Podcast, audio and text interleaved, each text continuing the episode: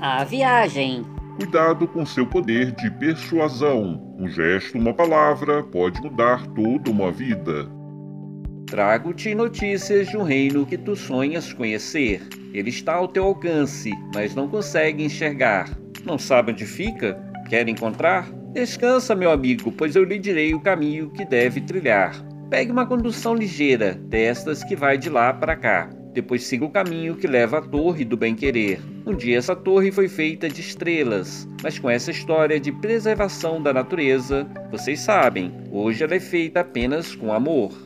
Na torre, corações você vai encontrar. Escolha um com muito cuidado, pois ouvi dizer que existem corações defeituosos. Alguns se despedaçam, outros se partem. Você não vai querer um coração rancoroso ou pesado. Vai de posse do coração, siga silenciosamente até a gruta dos anões. É preciso ser em silêncio, pois tudo o que disser poderá modificar a sua vida. Às vezes as palavras nos arrastam para onde não queremos. Os anões são pessoinhas bem simples. Passa a noite olhando para as velas e os dias trabalhando, sempre trabalhando, sempre trabalhando. Não adianta lhes falar de uma outra cultura, pois para eles tudo se limita às velas e ao trabalho na mina. Chama leão de louco se você não falar ou agir como eles. Não os tema. Os anões querem continuar em seu pequeno mundo e têm medo que alguém convença os seus irmãos de que existe campos verdes lá fora que o sol é mais brilhante do que qualquer uma de suas velas, que a felicidade deve estar presente durante todo o dia e não em um futuro distante que nunca chegará. Eles nada podem contra você que possui um coração. O verdadeiro perigo é um gênio mau que vem observando desde o seu nascimento e espera a sua decisão de fazer a viagem. Esse gênio tem a capacidade de se transformar em qualquer pessoa, por isso tem o poder de lhe influenciar. Ele dirá, na voz de alguém que você ama: Amanheceu chovendo porque você brigou comigo. Ou então, você não serve para nada. Ou ainda, como você me faz sofrer. Lembre-se, por pior que seja, você não tem o poder de fazer alguém sofrer. Cada pessoa escolhe as próprias alegrias e os próprios sofrimentos. Não tenha medo e nunca, repito, nunca fique triste se alguém o repreender por sonhar. Prossiga até a Floresta Encantada, onde um cortejo de fadas migram de quando em vez de um lugar para outro, nunca para o mesmo lugar.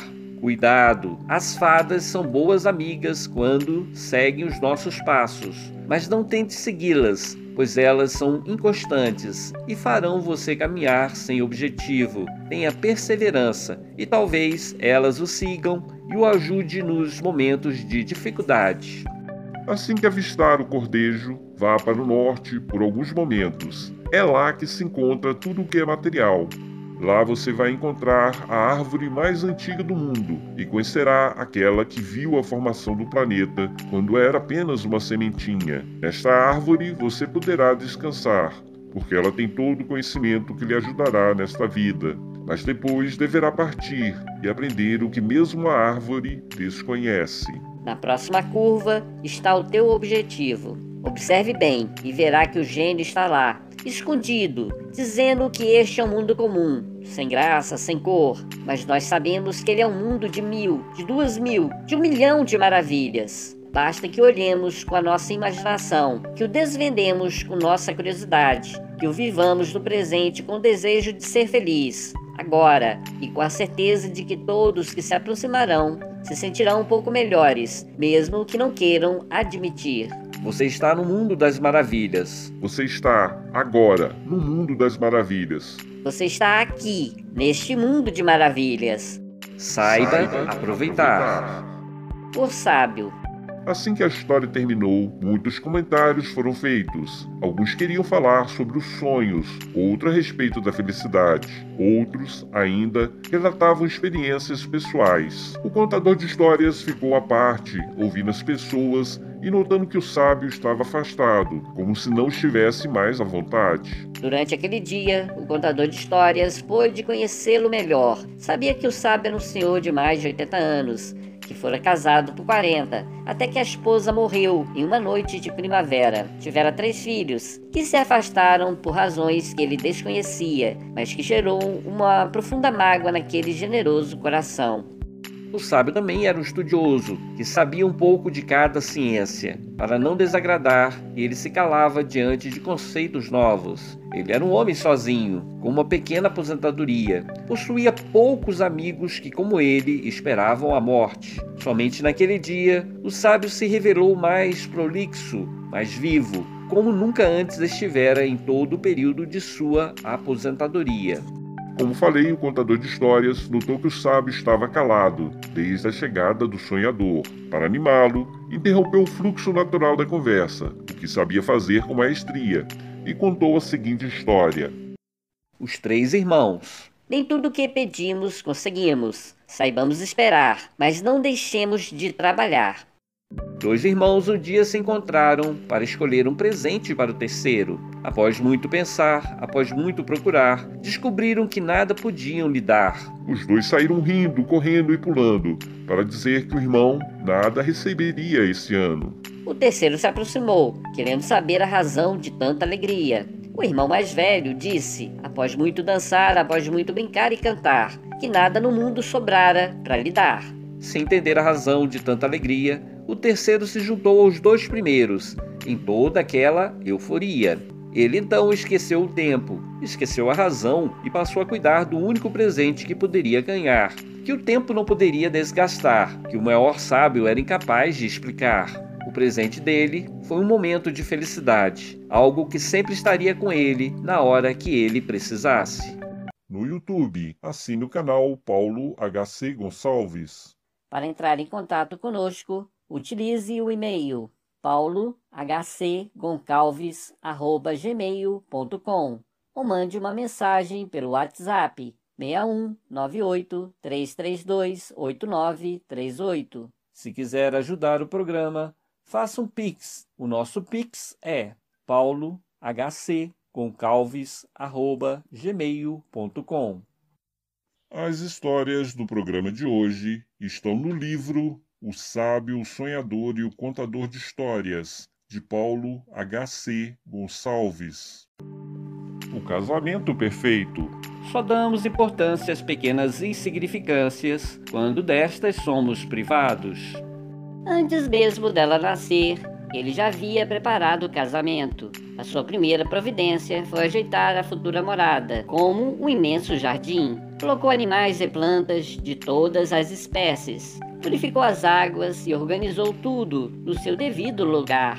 O tempo passou, ela cresceu em tamanho e conhecimento.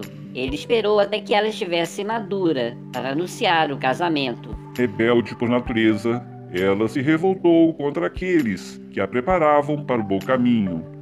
Na verdade, queria permanecer na infância despreocupada e não aceitava a imutabilidade do seu destino. O noivo estava sempre presente, mas ela não queria conhecê-lo. Em vez disso, fantasiava sua aparência como a de um monarca qualquer, destes que já passaram pelo mundo. Sabia que ele era justo, mas ela mesma não sabia o que era a justiça. Como compreendê-lo? Como aceitá-lo? Se até aquele momento somente o desequilíbrio conhecia. Um dia ele veio ao seu encontro, falou palavras maravilhosas que ela nunca sonhou ouvir. Com medo do futuro, ela mentiu e agrediu inúmeras vezes, esperando dele uma reação violenta que justificasse o fim do compromisso. Sorrindo da infantilidade da noiva, ele partiu para preparar o casamento. Ela agora está dividida. Ama cada palavra que seu noivo pronunciou. Ama inclusive o seu amor por ela. Mesmo assim, tem medo da futura união. O tempo do casamento se aproxima. Ela está agoniada pela demora. No fundo, sabe que não está à altura do noivo, mas lentamente se prepara para segui-lo por onde quer que ele vá, pois este é o seu destino. O nome dela, Humanidade. O nome dele, Jesus de Nazaré. Ponto de vista: Aquele que teme o fogo nunca será capaz de cozinhar. Na vida, temos que conhecer temos que experimentar. O senador deixou que comentários fossem feitos enquanto ele analisava o relato que acabara de escutar. Em sua opinião, o nome que aparecia no final da história seria o de Buda, mas os nomes não são importantes, mas sim o conhecimento. Aproveitando o um momento de silêncio, ele tomou a palavra. Há alguns anos, uma conhecida contou-me os seus sofrimentos. Filha de família pobre, não concluiu os estudos. Trabalhou duro até os 25 anos, quando conheceu o homem mais velho e se casou. Ele era compreensivo e ajudou a solucionar os problemas da família. Às vezes, Deus coloca verdadeiros anjos em nossa vida para amenizar os nossos sofrimentos. Ela não o amava, mas aprendeu a respeitá-lo e se tornou emocionalmente dependente. De uns tempos para cá, o marido estava diferente, pois parecia que não tinha o mesmo carinho por ela e queria abandoná-la a qualquer momento. Consolei a pobre mulher, falei da necessidade do diálogo, sem cobrança, do carinho espontâneo, do sorriso amigo. Ela ouviu minhas palavras como se a luta não valesse a pena, como se tudo já estivesse perdido e que agora só restava a morte ou a separação, o que viesse primeiro. Depois voltou triste para casa e eu fiquei pensando como o ser humano é capaz de complicar até as coisas mais simples. Ela não sabia o que se passava na cabeça do marido e não tinha coragem para perguntar. A vida toda ela falou e ele fingiu ouvir. Agora que ela precisa de um diálogo verdadeiro, o máximo que consegue são cobranças banais e evasivas. O mal da nossa sociedade é a falta de diálogo e o excesso de cobranças. Se a mulher tem uma amiga, não quer dividi-la com mais ninguém. Se o homem é ciumento, a mulher não pode nem trabalhar. Quanto mais nos sentimos inseguros, mais exigimos, mais queremos controlar. Cobramos a atenção das pessoas, como se estas fossem obrigadas a provar que nos amam a cada momento. Quando se recusam, partimos para a chantagem emocional e dizemos coisas do tipo: Pensei que você ainda me amava. Como você pode saber se alguém lhe ama ou não?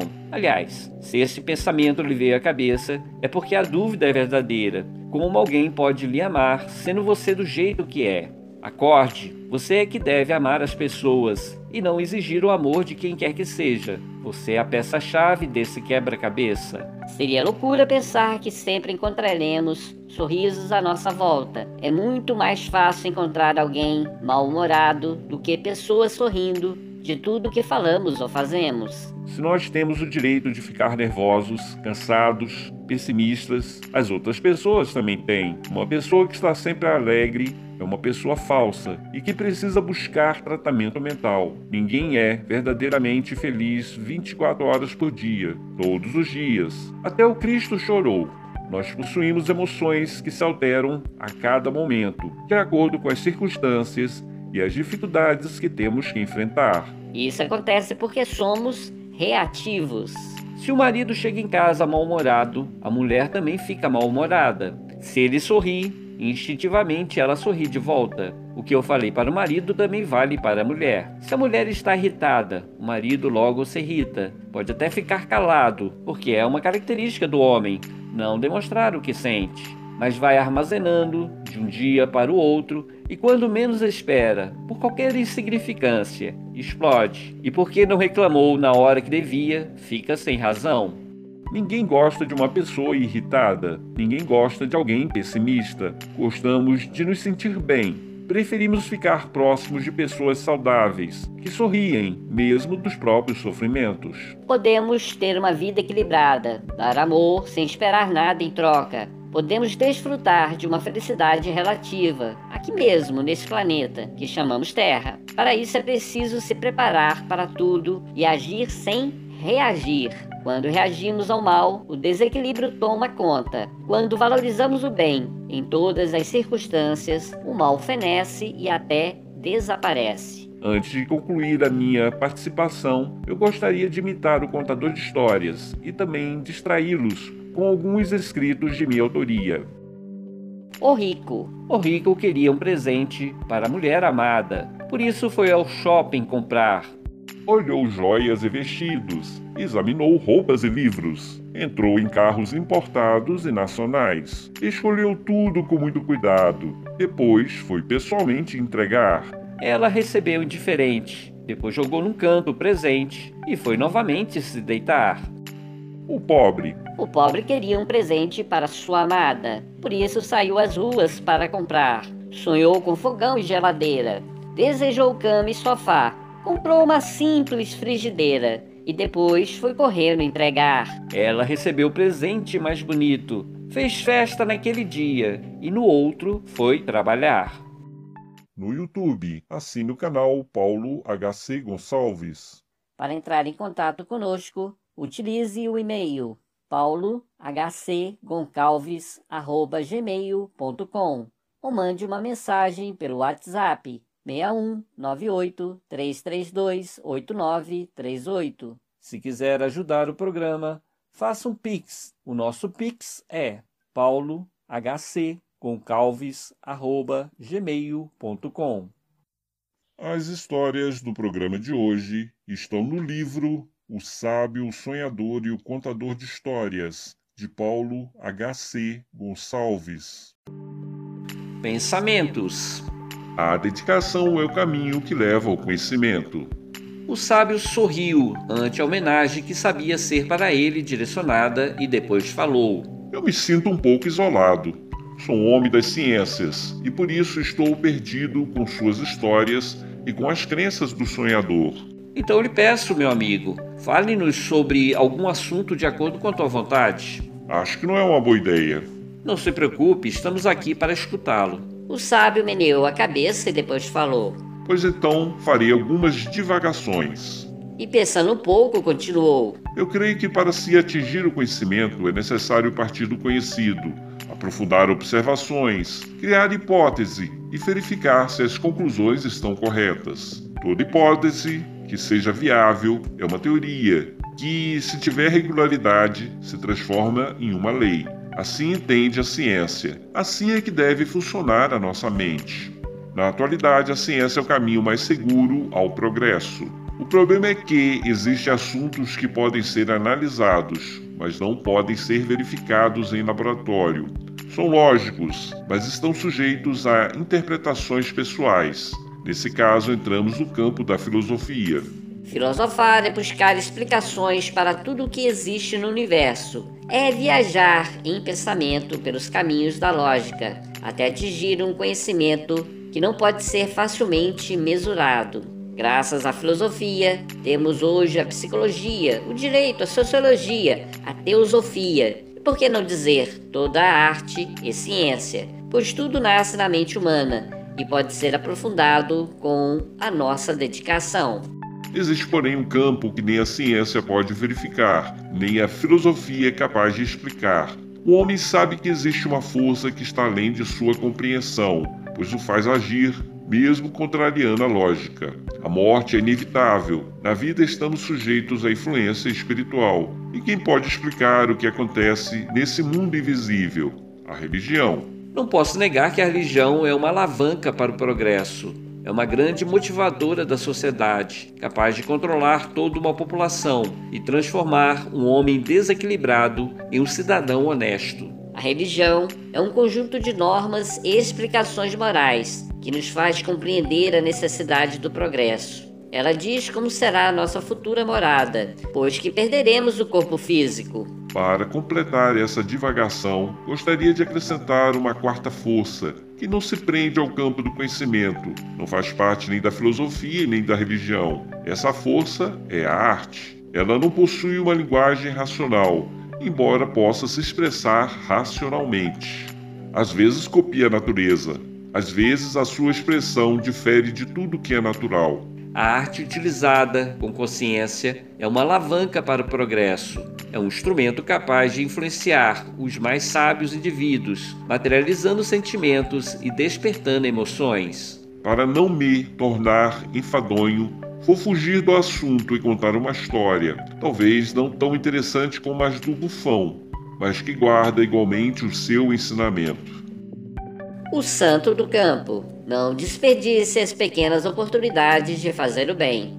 Em um país longínquo existia uma profecia sobre um santo que nasceria para orientar o povo com sua dedicação e bondade. Apesar de muitos não acreditar na lenda, um homem preparou o filho para se tornar esse santo. O garoto era bondade em pessoa, estava sempre ajudando, e ao contrário dos outros meninos, passava os dias trabalhando e meditando.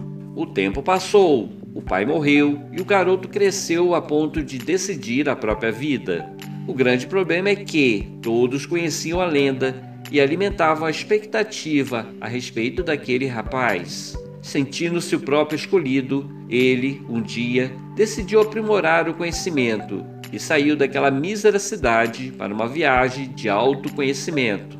Antes de partir, chamou o irmão mais novo e disse: Vou para a floresta em busca de minha iluminação. Você fica e cuida de nossa mãe até a minha volta. Admirado pela determinação do irmão, o caçula sentiu-se elogiado e prometeu que tudo faria para merecer a confiança daquele que, para ele, era o maior santo que Deus colocou na terra. Por 30 longos anos, o rapaz fugiu do convívio com as pessoas, aprendeu a comer o que tirava da floresta, fazia a própria roupa e meditava sobre os principais problemas da humanidade. Infelizmente, a vida dá voltas que não podemos controlar, e uma rara doença assolou o nosso amigo, obrigando-o a retornar antes de se sentir em condições de cumprir sua missão. Seu regresso foi lento. Ele gastou um mês para percorrer a mesma distância que fez em poucos dias. No caminho, enfrentou o frio e a fome, a chuva e o sol, mas finalmente voltou para a terra natal. Que Deus abençoe esse dia disse ele na entrada da cidade. Pois é o dia que iniciarei minha obra. Sua aparência era horrível: cabelos longos e desgrenhados, unhas sujas e grandes, roupas feitas com folhas de palmeira, pés descalços, pele queimada do sol. Ninguém em seu juízo perfeito iria segui-lo, e poucos teriam coragem de se aproximar. Meu senhor, Noto que está doente. Precisa de ajuda? Perguntou um jovem que o acompanhava a pouca distância. Se eu puder lhe ser útil, gostaria de oferecer uma sopa, um banho e roupas limpas. O santo da floresta ficou admirado com a bondade do rapaz e aceitou a oferta. Ele queria causar uma boa impressão para os antigos amigos. Afinal de contas, foram 30 anos de separação e a família merecia reencontrá-lo em melhores condições. O rapaz o conduziu, segurando-o em um braço, pois temia que ele caísse pelo caminho. Por dentro, santo ria, antegozando a emoção que causaria o seu retorno. Ele imaginava uma grande festa, na qual todos os moradores da cidade fossem chamados. Para sua surpresa, notou que a cidade estava totalmente modificada. Antigas casas davam lugar a prédios e os antigos moradores não existiam mais. A surpresa foi maior quando ele foi levado até a sua antiga morada. Admirado, notou que ela havia se transformado em um centro de assistência social, onde pessoas eram atendidas em suas necessidades. O que será que aconteceu? Pensou ele enquanto tomava um prato de sopa. Será que minha família vendeu a casa para essa gente? Sem dizer palavra, tomou um banho, cortou as unhas e o cabelo, aceitou roupas limpas e uma cama para descansar. No dia seguinte, estava completamente recuperado. Sua cabeça parou de doer e a sua aparência era de um homem debilitado, mas sorridente e feliz. A única preocupação em sua cabeça era o que aconteceu com sua família. Às 8 horas, uma jovem bateu a porta e pediu licença para entrar. Bom dia. O senhor está sentindo melhor? Sim, minha filha. Respondeu o santo da floresta. Ele era um homem de 48 anos, mas a vida rude o deixou com uma aparência muito mais velha. O senhor gostaria de comer alguma coisa? E sem esperar que ele respondesse, acrescentou: Nós também temos um médico que poderá atendê-lo, caso tenha necessidade. Não será preciso, respondeu o santo. Nesse instante, o meu único desejo é por um pedaço de pão. Há anos que me afastei deste e de outros alimentos. Venha comigo e lhe darei uma refeição completa, disse a jovem atenciosa. Obrigado, minha filha. Antes, porém, me responda uma pergunta. Se estiver ao meu alcance. Há 30 anos morei nessa região e por isso gostaria de algumas informações a respeito dos antigos moradores desta casa. A jovem pensou um pouco e depois respondeu: Pelo que me contaram, as pessoas que aqui moravam se dispersaram pelo mundo. Alguns se casaram, outros morreram. E essa casa foi transformada em abrigo como último desejo do antigo morador. Em minha opinião, ele era um santo que não media esforços para ajudar a humanidade. Ele construiu escolas em toda a região, um hospital para os pobres, um abrigo para doentes mentais e ensinava como deveríamos respeitar o próximo e ajudar as pessoas. Graças a seu exemplo, outras obras foram feitas e a nossa cidade se desenvolveu com a criação de indústria e comércio. Os olhos do santo da floresta se encheram de lágrimas. Num instante compreendeu que havia desperdiçado a vida em busca de um sonho que jamais realizaria. Se tivesse ficado na cidade, poderia, ele mesmo, realizar todas aquelas obras. A jovem rapidamente o socorreu. Mas o que é isso, meu bom homem? Não chore. A vida é uma eterna renovação. Se os seus amigos se foram, outros virão para ajudá-lo. Após se acalmar, o santo da floresta perguntou: Minha filha, você saberia me dizer por que esse homem fez todas essas obras? Não sei ao certo, respondeu a jovem atenciosa.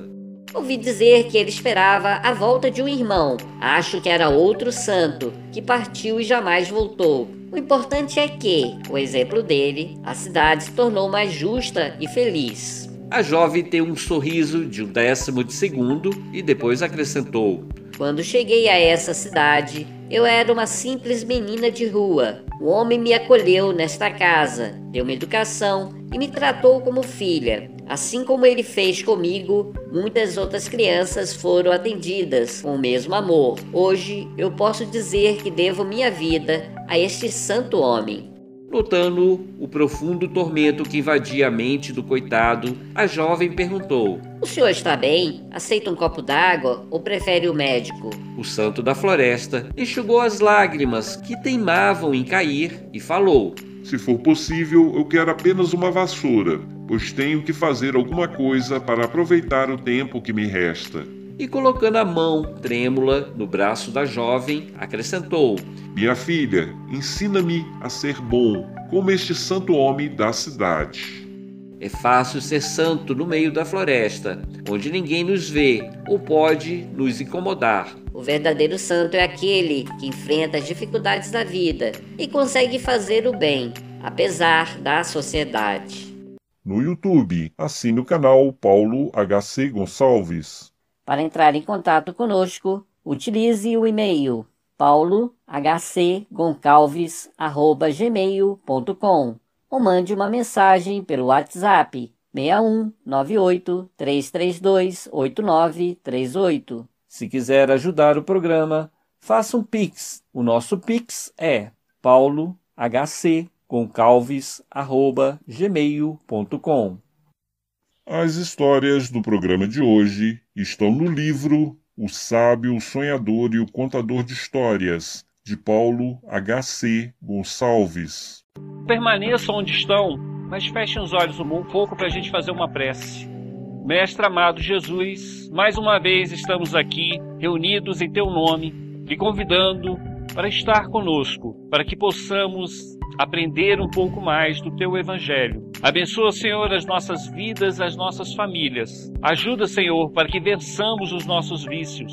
Em teu nome, damos iniciada a nossa atividade de hoje. Que assim seja. Muito bem. É, meu nome é Paulo Henrique, né? Na semana correção, no mês passado, me foi solicitado falar sobre o Espiritismo. E eu sou espírita, né? Como você pode ver ali no slide, eu sou espírita. E o que é ser espírita?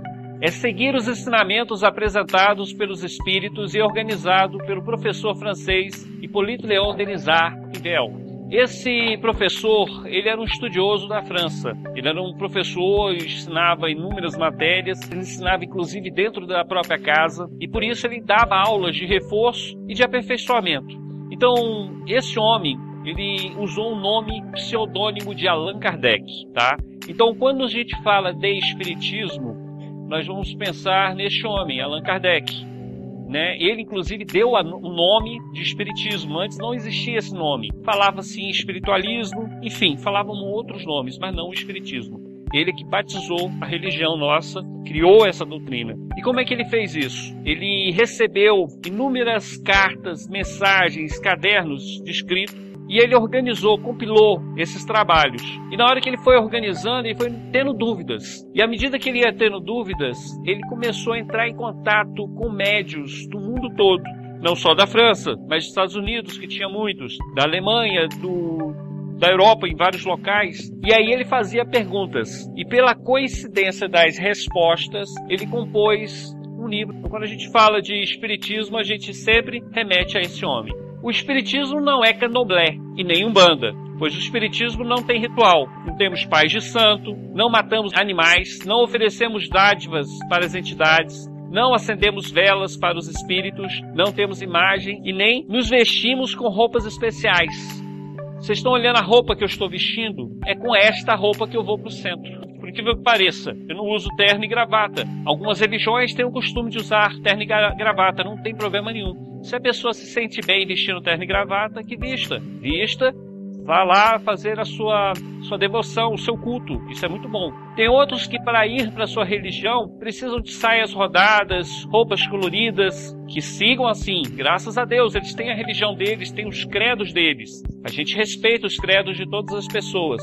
Mas o espírito ele não tem nenhuma roupa, roupagem especial. Não se veste de branco, não se veste de preto, a não ser que queira se vestir de branco e preto, porque a nossa religião não obriga ninguém a usar uma roupa especial. Nós não acendemos velas, o espírita não acende vela para santo. Quem acende velas são, são o pessoal da Umbanda, o pessoal do Candomblé. Então eles têm os rituais deles, inclusive com sacrifício de animais. Tá? O espírita come a carne, mas a gente não faz nenhum sacrifício de galinha, de frango, nada disso para entidade nenhuma, tá certo? A gente não, não tem nenhum ritual, tá bom? Sigamos em frente. Nós acreditamos na existência de um Deus único, soberanamente justo e bom. Nós sabemos que Deus, ele é o Pai maior de todos nós. Ele nos fez. Como nos fez, nós não sabemos. Mas antes dele nada existia. Depois dele, tudo existe. Como ele fez a cada um de nós, como é que ele fez esse mundo material, nós não sabemos. Mas acreditamos nele, na bondade dele, na justiça dele. Isso significa que Deus não pune ninguém. Deus, como Pai, assim como nós somos, nos educa. E muitas vezes a gente tem dificuldade. Mas todas essas dificuldades fazem parte da justiça e da educação de Deus. Nós acreditamos na imortalidade da alma. Na alma nossa, ela é imortal. Ela foi criada por Deus. Significa que nós não somos eternos, porque nós tivemos um princípio, mas nós não teremos um fim. Aí sim poderemos considerar nossa alma eterna no sentido de não ter fim. Mas o começo nós tivemos. O único que poderíamos considerar eterno mesmo seria Deus, que não teve nem começo e possivelmente não vai ter nenhum fim. Possivelmente não, certamente não vai ter fim, pois só as coisas materiais é que têm fim, as coisas espirituais, como Deus, não tem fim, tá certo? Então nós somos almas imortais, que nascemos, morremos e nos desenvolvemos, né? Nos aperfeiçoamos para chegar até ele. Como espírita, nós acreditamos na reencarnação. O que, que é a reencarnação? Quando a gente lembra da reencarnação, algumas pessoas confundem com ressurreição. A ressurreição é o que aconteceu com Lázaro. Ele morreu, Jesus veio, pediu para que removesse a pedra e falou: Lázaro, sai. E Lázaro saiu. Ele ressuscitou, né? Ele ressuscitou. Então ele teve a ressurreição. Agora a reencarnação consiste na pessoa que está viva, um adulto como nós, em determinado momento sofre um acidente, por velhice, por doença, morre. E aí o espírito, que é a alma imortal, se afasta daquele corpo que já não serve mais para ele. E lá no plano espiritual, essa alma vai andar, perambular, vai para algum local que a gente não sabe exatamente aonde é, porque cada um de nós é uma individualidade. Nós da doutrina espírita acreditamos que nós vamos de acordo com o nosso coração, de acordo com a nossa vontade. É algo que eu falei aqui já várias vezes. Se eu amo muito a minha casa, minha família, ao desencarnar eu vou voltar para junto da minha casa, da minha família. E se eu sou uma pessoa viciada, se eu gosto da bebida, se eu gosto do fumo, eu vou atrás de onde tem a bebida, onde tem o fumo. Então, onde está nosso coração, é para lá que vamos depois da morte do corpo físico. Só que depois de um certo tempo, que, que o espírito está lá, no plano espiritual, em determinado momento esse espírito renasce aqui na Terra como uma segunda oportunidade para recomeçar, para refazer todos os passos, tentar acertar, corrigir o que não conseguiu fazer na vida anterior. nós acreditamos na mediunidade. Já que nós acreditamos na imortalidade dos espíritos, os espíritos têm hora que está no corpo material, nesse corpo de carne que nós utilizamos. Mas chega um momento que nós morremos. E para onde vai nosso espírito? Como eu falei, nosso espírito fica no mundo espiritual. Ele circula nos locais que ele gosta. Ele fica perto das pessoas que ele gosta. Só que o espírito é uma alma vivente, assim como nós somos. E por ser uma alma vivente, ela quer se manifestar. Para se manifestar, ela tem que se aproximar de um de nós. Eles têm uma relação entre eles, entre os espíritos. Mas só que entre os espíritos não tem a bebida, por exemplo. Para ele sentir o gosto da bebida, ele tem que se aproximar de uma pessoa de carne e osso, que pode provar da bebida. E muitas vezes ele se aproxima de alguém como nós para também sentir o gosto da bebida. E aí alguma dessas pessoas, correção, todos nós somos médios. Nós sentimos a influência dos espíritos que sopram no nosso ouvido, que nos sugerem coisas boas coisas ruins. Aqueles espíritos viciados vai sugerir coisas ruins para nós, para que a gente continue bebendo, continue traindo, continue mentindo, continue roubando. Os espíritos bons vão dizer: continua orando, continua estudando, continua sendo uma pessoa de bem. Os bons nos induzem, nos incentivam para o bom caminho. Os maus nos incentivam para o mau caminho. E nós temos uma coisa chamada livre-arbítrio. Nós fazemos de acordo com a nossa vontade. E é por isso que nós somos cobrados pelos nossos atos. Se não fosse por isso, nós seríamos apenas fantoches. Mas nós temos livre-arbítrio, nós escolhemos com quem queremos estar. E os espíritos muitas vezes utilizam de nossa boca para falar o que eles querem. E aí vem uma inspiração que a gente não sabe de onde é. Vemos uma transformação na pessoa que a gente não entende, porque aquela pessoa é tão tímida, tão calma. Nem Mato Grosso, em declaração à imprensa, ele diz que ele é uma pessoa tímida, mas quando ele sobe ao palco, ele se transforma, como se alguém o apossasse, uma entidade, um espírito, uma energia que ele não sabe explicar. E aí ele começa a dar os rotopios, os cantos, as danças dele com a maior facilidade. Isso, a meu ver, é influência no mundo espiritual. Então nós estamos cercados de espíritos que colaboram com as nossas ações, com as nossas atitudes. Nós acreditamos na existência de espíritos maus que podem interferir na vida das pessoas. Essa interferência nós damos o nome de obsessão. Aquela mediunidade que a gente viu há pouco tempo, né? Médio todos nós somos, sentir a influência dos espíritos todos nós sentimos. Mas quando aquela influência é para o mal, nós damos o nome obsessão. Os obsessores, quem são eles? Somos, somos nós, pessoas como nós, que estão sem corpo de carne, e olha só o que, que eu vou falar. Muitas vezes nós, encarnados, também somos obsessores. Porque o obsessor é aquele que induz ao mal. Então nós temos muitas pessoas que nos induzem ao mal que estão encarnadas. Que nos convidam a beber, que nos convidam a trair, que nos convidam a roubar, que nos convidam a tirar o máximo proveito da vida em detrimento do outro, sem respeitar o direito do outro. Então nós temos pessoas ao nosso redor que são verdadeiros obsessores, porque eles nos induzem ao mal ou brigam com a gente também, não vão com a nossa cara. E aí a gente sente uma pulsação diferente, é um verdadeiro inimigo, porque estamos na presença de alguém que nos tem ódio. E essa pessoa que nos tem ódio nos faz mal. Assim como existem pessoas que têm ódio pela gente, que são encarnadas, isto é, estão no corpo físico, existem pessoas que têm ódio pela gente que são desencarnadas. E essas pessoas que são desencarnadas, muitas vezes elas ficam grudadas na gente ficam juntos a gente, nos influenciando para mal. Por que, que eles fazem isso? Eles fazem isso porque encontram alguma sintonia conosco. Aperte aí, por favor. A obsessão pode ser simples, como no caso das sugestões para o mal. Né? Então eles encontram a sintonia.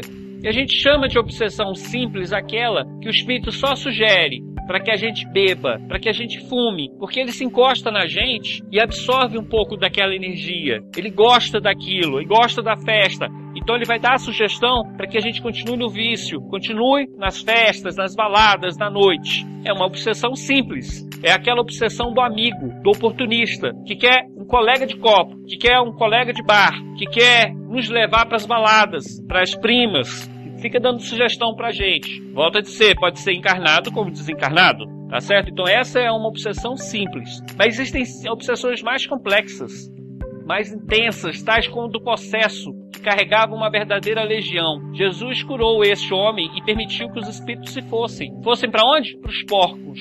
Lembra dessa passagem na Bíblia? Tem uma passagem que Jesus tinha passado o mar E nas catacumbas, um local cheio de rochas, existia um homem que não vestia roupa. E esse homem, ele ficava, muitas vezes o prenderam com correntes nas pernas e nos pés e ficavam vigiando. Mesmo assim, ele arrebentava as correntes e fugia das, da vigilância. E ele andava nu nas catacumbas, nas pedras, e ninguém podia passar perto dele. E ao ver Jesus, ele se prostrou diante do Mestre Jesus e pediu para que ele não fosse retirado dali, que não fosse para o inferno, porque Jesus tinha falado para ele sair do homem e tinha ido para o inferno. E ele pediu: não, não me, não, não me mande para o inferno. E Jesus ficou curioso: quem é você?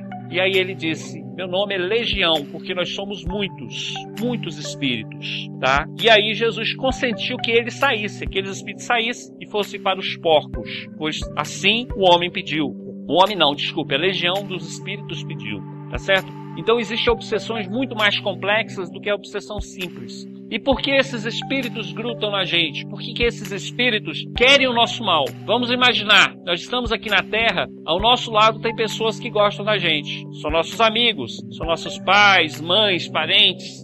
Mas existem pessoas que não gostam da gente. Tem algumas pessoas que, se puder, nos matam. Se puder, nos torturam. Eles querem vingança por alguma coisa que a gente fez. Se a gente for parar para pensar nessa vida mesmo, nós não somos santos. Quantas coisas erradas nós fazemos? Quantos inimigos nós temos? de um jeito ou de outro, desconsiderando esses inimigos da vida atual, como nós tivemos muitas vidas, nós tivemos muitos pais, muitas mães, muitos amigos e muitos inimigos. Alguns desses inimigos do passado querem o nosso mal, continuam querendo o nosso mal, continuam nos perseguindo. E o fenômeno da obsessão começa muitas vezes na hora do nascimento da criança. No ventre da mãe, a mãe já fica agitada porque está grávida, mas também por causa da influência dos obsessores daquela criança que está no ventre dela. E esses obsessores ficam perseguindo a pessoa a vida toda. Por que, que eles perseguem? Porque nós fizemos coisas erradas no passado. Nós matamos, roubamos, humilhamos, traímos, roubamos a mulher do outro. E aí, nesta vida, o obsessor vem para nos cobrar. O obsessor nada mais é, neste caso, do que uma pessoa que nós prejudicamos, que vem pedir satisfação para gente. E ela, essa satisfação é com requintes de maldade, que eles atrapalham a nossa vida. Por quanto tempo vai durar essa obsessão? Até que surja o perdão. Depois a gente volta a falar sobre essa partezinha aí. Existem dois tipos de obsessão: a fascinação e a subjugação. As duas são terríveis. Vou começar pela de baixo, a subjugação. O espírito faz com que a pessoa faça o que ele quer. E a pessoa cai no fogo, cai na água, como o caso deste homem do relato de Cristo. Este homem fazia coisas que outras pessoas com seu juízo perfeito não fariam. Esse é o caso das pessoas que são internadas nos hospícios. Muitas vezes o doente mental, né, aquele extremamente agressivo que rasga as roupas, nada mais é do que um obsidiado que está sofrendo uma subjugação. Ele não tem controle dos próprios, do próprio ato. Às vezes tem consciência do que está fazendo, outras vezes não tem nem mesmo a consciência do que está fazendo. E as pessoas vão perguntar: mas por que, que você matou? Por que, que você destruiu? Por que, que você quebrou? Eu fiz isso eu não me lembro. É isso que eles falam. Porque o espírito do outro, o espírito obsessor, praticamente se apossa, domina. Mas existe uma outra obsessão que também não é muito boa, é terrível, chamada fascinação, porque essa mexe com o nosso ego. A gente se acredita certo, se acredita são, se acredita bom, e aí a pessoa está tão fascinada com ela mesma que ela defende o crime, né? Eu bebo todas, né? E convida, desafia e fala assim: né, que o outro é mole, porque ele, ele dá conta, ele acredita que dá conta. Na realidade, ele está fascinado, porque ninguém tem tanto dinheiro para gastar quanto acredita que tem na hora que bebe, por exemplo. Né? Ninguém é tão forte que consiga enfrentar um adversário sóbrio, por exemplo. Mas a pessoa que bebe, por exemplo, né, insistindo no, na ideia, ela se acha muito mais forte do que é. Ela está iludida, ela está fascinada. Na cabeça dela, ela consegue vencer qualquer desafio. Consegue matar um leão com as mãos nuas. Ela consegue pagar todas as contas do mundo todo. Só que ela está em quê? Iludida. Ela está fascinada. E o mundo está cheio de pessoas fascinadas que acha que está correta, acha que está certa. E só está afundando. Só está afundando. E ela ainda defende, defende que é bom aquela vida que ela está, quando na verdade a gente sabe que é muito ao contrário. Nós espíritas, nós acreditamos que possuímos um magnetismo que é capaz de curar e de prejudicar. Isso significa que nós temos uma energia, uma energia que não é só a fé, Lembrando que Jesus curou muitas pessoas, ele impunha as mãos, ele abençoava as pessoas e as pessoas saíam curadas. Existem alguns estudiosos, principalmente da, do hipnose, do hipnotismo, que fala que existe a possibilidade da cura pela palavra. Não nego a existência da cura pela palavra, pois nós somos sugestionáveis. Nós podemos vencer uma dor de cabeça, podemos vencer várias doenças pela força da palavra, pela hipnose. Mas existe realmente um magnetismo, uma energia nossa, uma energia humana que nós podemos usar para o bem e para o mal, ou para o mal, tá? Para curar, não vou falar para matar, né, mas para adoecer a outra pessoa. E Jesus tem uma passagem bonita, uma passagem assim que, que pode ser usada como emblema para a nossa exposição de hoje. É aquela da mulher. Jesus estava cercado por uma multidão, todo mundo acotovelando, todo mundo querendo tocar no Cristo. De repente ele para, olha para trás e pergunta: Quem me tocou? E aí o pessoal ficou né, admirado, mas como quem te tocou? E ele insiste: Quem me tocou? Quem foi que me tocou?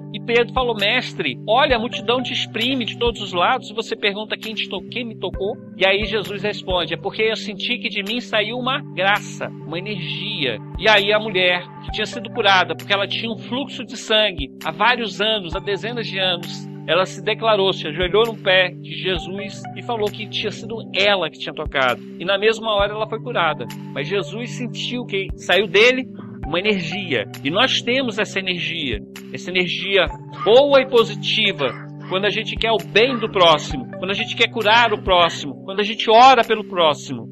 Mas essa mesma energia que ela é boa, ela pode ser destruidora, pode ser ruim. Porque quando a gente tem ódio por alguém, nós não percebemos, mas de nós sai uma energia negativa, um magnetismo negativo. Sabe isso os bruxos, sabe isso aquelas pessoas que fazem magias negras, que nós temos essa energia. E eles usam dessa energia voluntariamente, conscientemente, para prejudicar, para destruir casamento, para fazer armação, para fazer o que eles querem. Eles usam essa energia negativa, tá? E nós usamos essa energia negativa muitas vezes sem o perceber, porque nós temos essa energia ruim. Quando a gente pensa mal de alguém, a gente está emitindo essa energia ruim para essa pessoa. Se a pessoa tiver sintonia, ela vai pegar todo esse miasma, toda essa energia ruim e pode adoecer, pode até morrer. Não é o caso normal, mas pode até morrer, tá? Agora a gente pode usar essa força que nós temos para ajudar. Estamos cercados por uma nuvem de testemunhas que ouvem até os nossos pensamentos. Nada do que façamos fica oculto e tudo será revelado. Nós pensamos que fazemos as coisas escondido, mas nós estamos cercados por espíritos ao nosso redor. Quem são esses espíritos? Aqueles amigos que convivem conosco, que gostam do que nós gostamos. Se eu sou uma pessoa que gosta de bar, os espíritos que estão perto de mim são espíritos que gostam do bar. Se eu gosto de bebida, vai ter espírito que gosta de bebida. Se eu gosto da droga, vai ter espírito que gosta da droga. Se eu gosto de estudar, vou encontrar espíritos que gostam de estudar. Eu vou estar do lado daqueles espíritos que eu tenho afinidade. Eles não são estranhos a mim. Se eu sou religioso, ao meu redor vai estar espíritos religiosos. E essa é minha corte. Esses são os espíritos que são as minhas testemunhas. Eles estão no meu nível, um pouco mais acima, um pouco mais abaixo. Deus permite que espíritos inferiores a mim, a vocês, permaneçam com vocês, permaneçam comigo, para que esses espíritos inferiores possam aprender alguma coisa com vocês, com os seus sofrimentos, com as suas decisões. Eles aprendem com a gente. Nos influenciam para o mal? Influencia. Mas nós temos livre-arbítrio e só influenciam se a gente permitir. Por que, que Deus permite que espíritos bons fiquem com a gente? Para nos proteger, para nos orientar. Muitas vezes é aquela vozinha da consciência que nos alerta que a gente está fazendo alguma coisa errada, ou que nos dá uma boa sugestão para que a gente se esforce, para que a gente trabalhe, para que a gente vença. Muitas vezes essa vozinha, vozinha é justamente a influência espiritual de espíritos bons que estão ao nosso lado. Quando eles não podem falar, atuar diretamente com a gente, porque nós estamos no dia a dia, porque nós estamos é, atentos para as outras coisas do mundo, muitas vezes eles vêm em sonho e aí, quando a gente está na cama, deitado, o corpo físico fica e nosso, nosso espírito, nossa alma se liberta. Essa libertação momentânea de nossa alma, de nós, alma, de nós, espíritos, é o momento ideal para que eles possam confabular. Desculpe que minha língua está meio enrolada. Para que eles possam conversar com a gente. E nessas horas que eles conversam com a gente, eles nos dão orientação. nos lembram dos nossos defeitos, dos nossos vícios, nos dão um bom conselho. Sempre eles fazem isso com frequência, mas não é toda noite, porque eles permitem que nós sigamos o nosso livre-arbítrio. Porque quando a gente dorme, a gente vai para onde temos maior ligação mental. Se eu tenho muita preocupação com a minha família, na hora que eu durmo, eu vou atrás de minha família. Se eu tenho muita preocupação com os prazeres do mundo, eu sou arrastado para os prazeres do mundo na hora que eu durmo. Entre essas atividades, os espíritos se aproximam de nós, conversam conosco. Se são maus, nos ameaçam, nos perseguem em sonho, e aquele sonho se transforma em um pesadelo. Muitas pessoas reclamam de pesadelo. Por quê? Porque está sendo perseguido por espíritos maus, desequilibrados, obsessores, que vêm cobrar de nós a nossa postura, as nossas ações do passado. E aquele sonho que deveria ser um sonho para relaxar, para descansar, se transforma em um pesadelo. E a gente acorda mais agitado, mais cansado do que quando foi dormir. Mas, volto a dizer, do mesmo jeito que nós temos maus espíritos ao nosso lado, nós temos bons. Tudo é questão de sintonia. Os espíritos habitam o mundo espiritual, mundo esse que possui casa, escola, hospital e cidades. Podemos pensar o seguinte: ao morrer eu vou para onde? Primeiro momento eu vou para os lugares conhecidos. Eu não conheço o mundo espiritual, não conheço as cidades espirituais, mas eu conheço a minha própria casa, eu conheço a minha própria família. Então, no primeiro momento, eu fico aqui na Terra, passeando junto das pessoas, dos lugares que eu já conheço. Essa é a realidade do espírito que acabou de desencarnar. Mas à medida que ele vai se acostumando, vai se preparando para o mundo espiritual, vem para perto dele aqueles amigos que a gente falou. Se ele é um espírito bom, vem para perto dele amigos. E esses amigos os, convida para cidades espirituais, vem para o seu tratamento, vem para um hospital espiritual, vem para uma escola, uma cidade espiritual. E aquelas pessoas que já estão equilibradas, elas são levadas para essas cidades, onde elas vão poder estudar, trabalhar, morar, tá? Então no mundo espiritual existe essa essa cidade, essa similitude com a Terra, tá? Ao mesmo tempo que existem esses lugares bons, no mundo espiritual também existem lugares de sofrimento, tais como favelas, cavernas, florestas.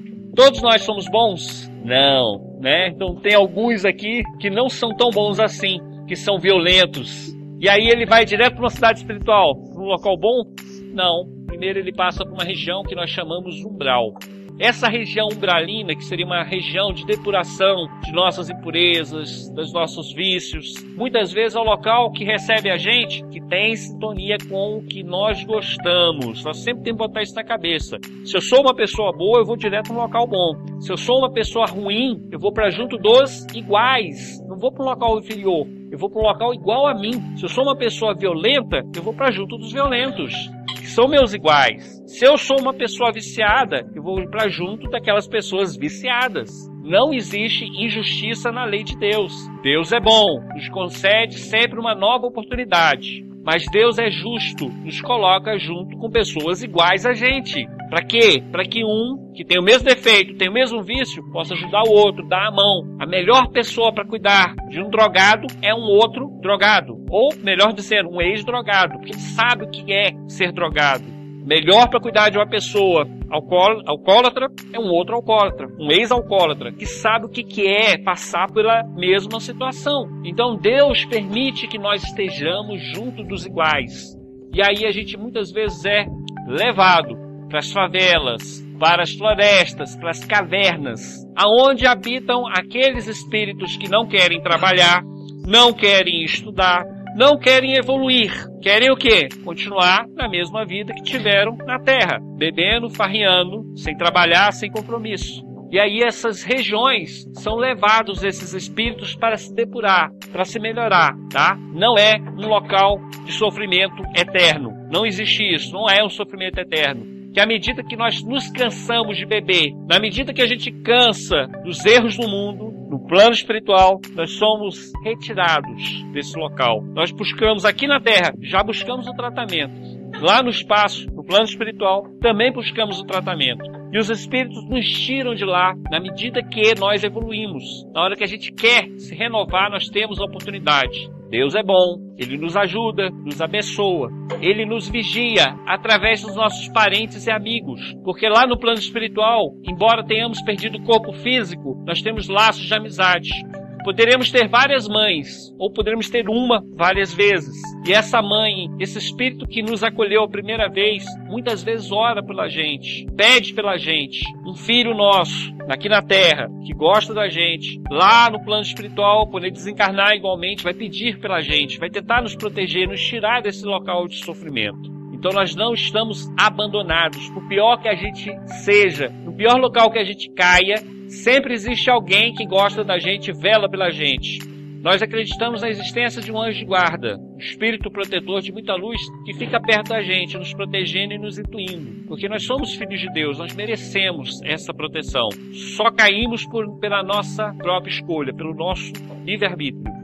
Existem regiões trevosas, com dores e ranger de dente, e mundos sublimes ou divinos, morada dos espíritos puros. Lá tudo é espiritual. Então, ao mesmo tempo que nós temos as cidades espirituais, são locais bons de tratamento, de evolução, com casa, com hospital, com escola, com igreja, nós temos as regiões umbralinas de dores e sofrimentos.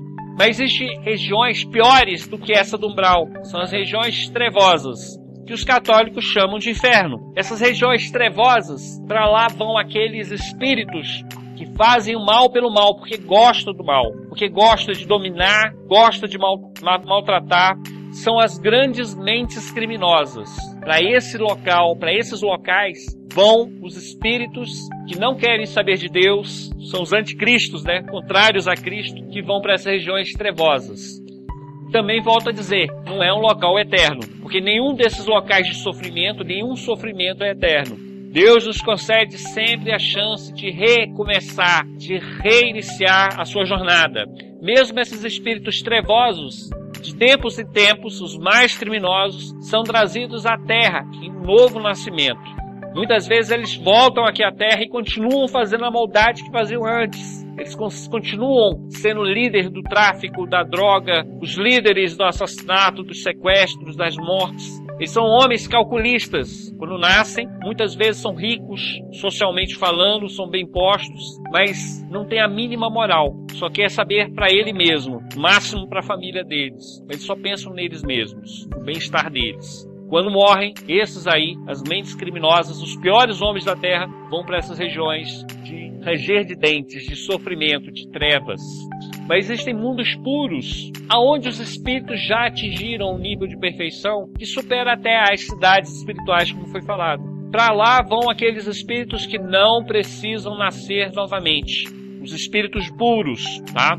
Morada dos espíritos que entram em contato com Deus, por exemplo, fazem a vontade de Deus, os verdadeiros anjos, homens que venceram aqui na terra todas as labutas, todas as dificuldades, todo o conhecimento, né? Seriam considerados assim os super-homens que superaram a humanidade, né? Seriam espíritos de luz, de escola, né? Nós espíritas acreditamos na ação e reação, isto é, todo mal que fazemos seremos punidos, todo bem que fazemos colheremos a recompensa. Como nós estamos cercados por uma nuvem de testemunha, se eu engano alguém, se eu minto, se eu faço qualquer maldade, eu vou ter uma nuvem de testemunha que vai me acusar, vai apontar meu erro. E aí eu vou ser muitas vezes obrigado a pagar o erro que eu cometi. Muitas vezes o pagamento é passar pelo mesmo mal que eu fiz a outra pessoa passar. Se eu trair alguém, muitas vezes eu sou traído como um pagamento, né? Na realidade, esse pagamento é mais uma justiça humana, não divina. E eu vou explicar por quê. Porque nós temos a concepção, se eu matei alguém, eu tenho que morrer para pagar esse mal. Mas se eu morrer, a outra pessoa não vai viver de novo. O mal que eu fiz não tem como eu pagar. Vou repetir: todo mal que eu faço não tem como pagar. Não importa o que seja, não tem como pagar o mal. Se eu xingo alguém, dou um tapa na cara de alguém, por mais que eu peça perdão, aquele tapa continua existindo. A pessoa recebeu aquele tapa.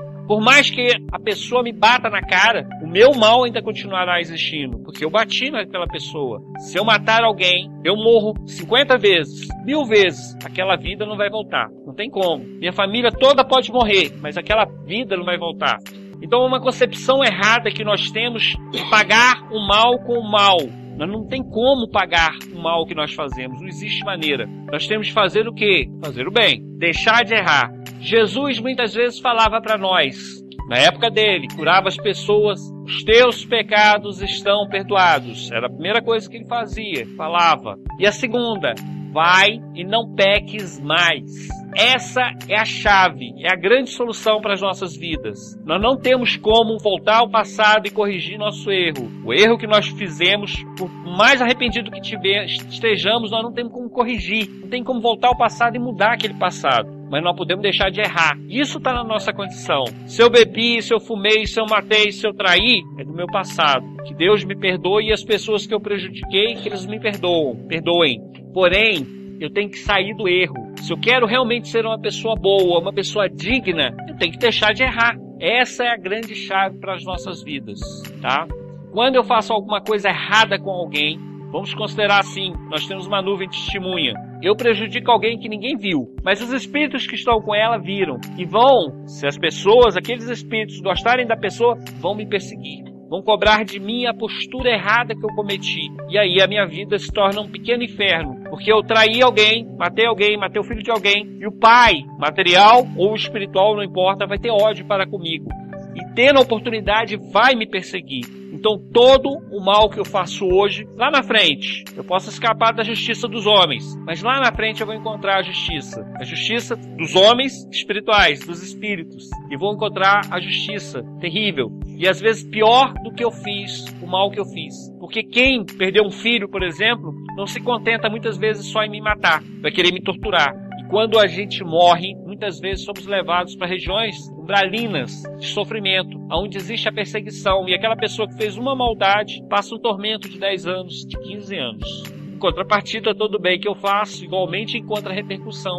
Um presente que eu dou, uma ajuda que eu, que eu ofereço, lá na frente eu encontro alguém que a gente nem sabe de onde veio, que vai nos ajudar, que nos vai dar a mão quando a gente menos espera. É porque no passado, não sabemos quando, fizemos uma coisa boa para alguém colhemos uma amizade e essa pessoa volta hoje, quando a gente menos espera, e nos dá a mão.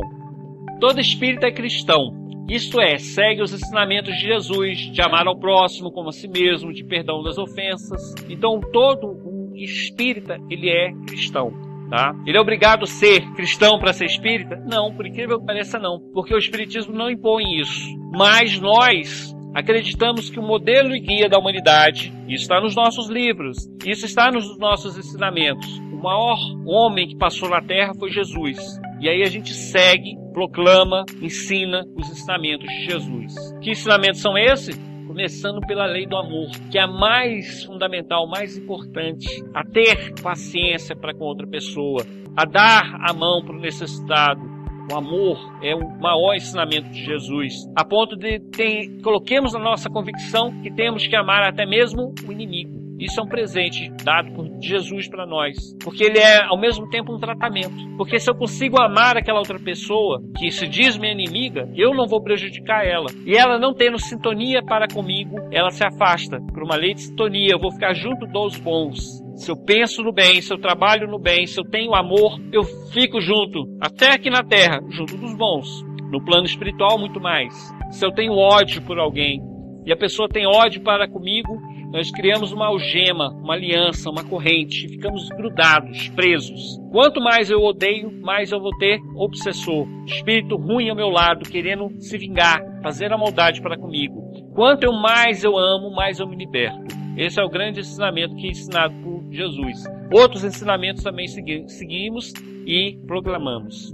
Para se tornar espírita, tá? Basta ler os livros espíritas e nada mais. Não temos batismo, ninguém é obrigado a frequentar um centro espírita para se tornar espírita. Nós não temos nenhum ritual, basta a pessoa ler. Muitas pessoas leem, encontram os ensinamentos filosóficos, encontram os ensinamentos científicos, encontra os ensinamentos religiosos. E por uma lei de sintonia, de afinidade, ela fala assim: olha, isso aqui tem sentido, isso serve para mim. E a pessoa se torna espírita. Tá? Então não existe nenhum ritual, nós não temos o batismo. A igreja batista evangélica tem o batismo, o espírita não tem batismo, não temos nenhum ritual. Nós acreditamos que nós somos responsáveis pela nossa própria evolução. Precisamos de Deus, que é o nosso Pai maior, aquele ser que nos protege, aquele ser que nos guia. Precisamos de Jesus, que é o nosso modelo e guia, aquele mestre sublime que nos trouxe lições admiráveis. Mas nós somos responsáveis por nós mesmos. Essa é a nossa crença. Quanto mais nós nos aperfeiçoarmos, quanto mais nós crescermos, mais nos aproximamos de Deus. Isso é que é importante. Na verdade, ser espírita é um rótulo daqueles que seguem esse, essa filosofia. Porque na verdade nós não precisaríamos nem desse rótulo, pois existe um rótulo maior, melhor, cristão. Eu sou cristão. Vocês devem ser cristão, cristãos, não necessariamente, porque aqui é um local ecumênico. Nós temos o budista, nós temos o pessoal enfim, de outras religiões, não há nenhum problema. Isso é uma bênção. E nós temos de nos respeitar uns aos outros, isso é fundamental. Reconhece-se o verdadeiro espírita pela sua transformação moral e pelo esforço que emprega para domar suas inclinações más. Então, o verdadeiro espírita é aquele que busca sua transformação moral, que quer crescer espiritualmente, materialmente, e se esforça, mesmo às vezes aquela inclinação negativa, aquela intuição para o mal, aquela, aquele vício que ele ainda carrega, ele pelo menos esforça para vencer essas inclinações. Mas de qualquer forma, o verdadeiro espírito ele busca essa transformação. Então, isso que nós temos que fazer. Eu acho que essa é a última. Aperta aí. Fim. Obrigado.